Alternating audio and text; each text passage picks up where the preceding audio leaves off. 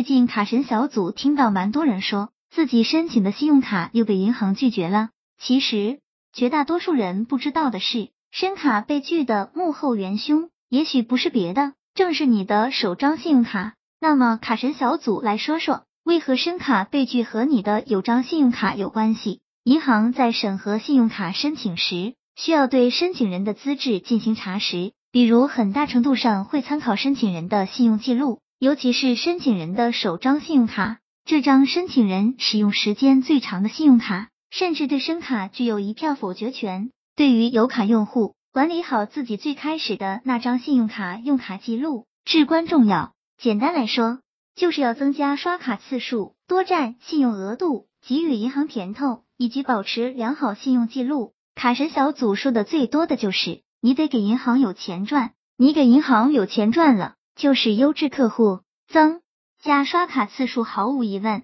银行在信用卡上的盈利来自于信用卡的活卡使用，不但可以保证银行的活卡率，还能给银行创收。持卡人每刷一笔，POS 机都会从商户那里收取一定的手续费，这个手续费大部分都进了银行的腰包，所以银行是举双手赞成对刷卡频率高的持卡人提升额度的，多占信用额度，时不时的骚扰下银行。告诉银行，你给我的额度不够用，我再买点东西就超信用额度了，赶紧提额度吧，有招可用。一是大额消费，二是额度使用量超过信用卡授信额度的百分之五十，三是节假日前申请提升临时额度，给予银行甜头，在需要的情况下办理信用卡现金分期或账单分期，给银行一笔手续费。尝到甜头的银行对你的印象分会有显著提高。这样之后，想要再办卡或者提额都会比较简单，而且分期还能一定程度上减轻资金压力，